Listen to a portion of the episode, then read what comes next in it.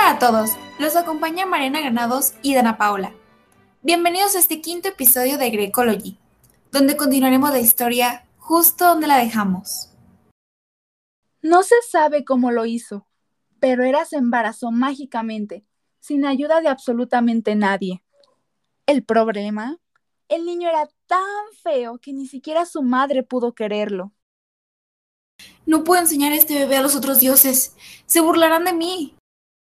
Hera se acercó a una ventana del palacio en el Olimpo, sacó al niño por esta y lo dejó caer sin pensarlo dos veces. El pobre niño cayó en el mar, donde fue rescatado por Tetis, la líder de las Nereidas, que eran espíritus del mar. Tetis lo crió en una cueva submarina, donde Hefesto aprendió a construir, hacer artesanías y a trabajar las fraguas, habilidades con las que compensaba sus problemas para caminar o su notable fealdad. Y aunque Hefesto era feliz con su madre adoptiva, quería vengarse de Hera. Así que construyó un trono especial que la atraparía en cuanto ella se sentara en él.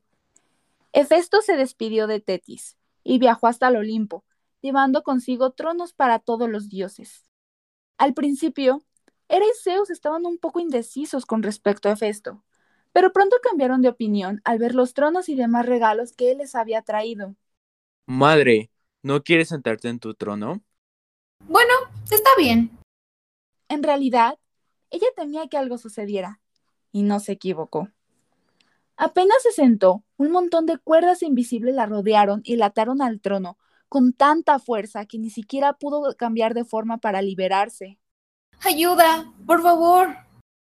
Los demás dioses, al ver cómo se encontraba Hera, le reclamaron a Hefesto, pidiendo que la liberara. Ella me abandonó cuando era un bebé, solo por ser feo, y no poder caminar bien. Ahora pagarás por eso, quedándote en este trono para siempre. Hefesto se fue, dejando a su madre atrapada. Los demás dioses intentaron liberarla, sin éxito. Zeus envió a Ares para que convenciera a su hermano y él también falló. Entonces Dionisio, el dios del vino, se ofreció a hablar con Hefesto y lo convenció de liberar a Hera. Cuando Hefesto regresó al Olimpo, se dirigió a su madre. Madre, te perdono, te liberaré, pero debes prometer no volver a lanzar bebés por la ventana, ni juzgar a nadie por sus apariencias. ¿Está bien? Hefesto la liberó. Pero Hefesto no fue el único nacimiento fuera de lo común. Antes de casarse con Hera, Zeus había desposado a la titánide Metis. Ella estaba embarazada del hijo de Zeus.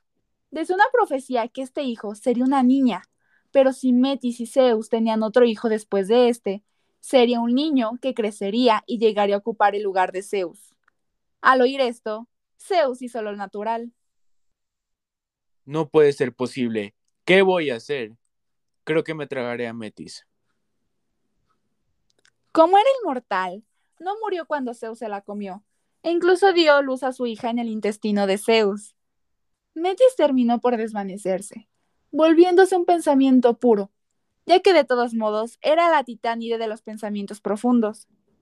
En cuanto a su hija, ella se crió en el cuerpo de Zeus de la misma manera en que los olímpicos anteriores habían crecido en el estómago de Cronos.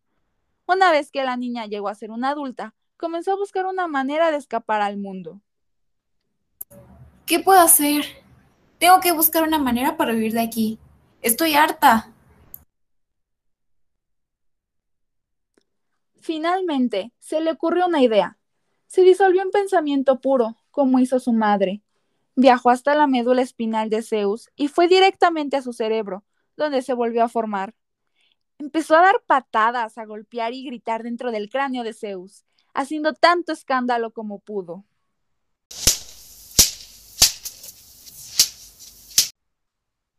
Como se podrán imaginar, esto dio a Zeus un terrible dolor de cabeza. Basta, basta. De repente, manchas rojas bailaban ante sus ojos. El dolor se acumuló en su cuerpo y una voz en su cabeza gritó. Déjame salir, déjame salir. Zeus cayó de su silla, retorciéndose de dolor. Ábrame la cabeza. Hefesto, el dios herrero, no perdió el tiempo. Marchó hasta Zeus, estableció el punto del punzón en medio de la frente del dios del cielo, levantó su martillo y... Desde la cabeza hasta el puente de la nariz de Zeus, una fisura se extendió por un costado, suficiente para que Atenea encontrara una salida. Ella salió de la frente de Zeus y delante de sus ojos creció hasta volverse una diosa adulta totalmente vestida con túnicas grises y armadura de batalla, además de un casco de bronce, una lanza y un escudo. Hola a todos, soy Atenea, diosa de la guerra y de la sabiduría. Voy a supervisar el tipo de combate que requiere planificación, astucia y una gran inteligencia. Los demás dioses estaban demasiado sorprendidos como para decir algo. Así fue como Atenea se convirtió en uno de los dioses del Olimpo. Damos por concluido el podcast. Esperamos que les haya gustado y que hayan aprendido mucho de la mitología griega. A nombre de mi compañera Dana Paola y su servidora Mariana Granados, los despedimos. Gracias por escuchar Grecology.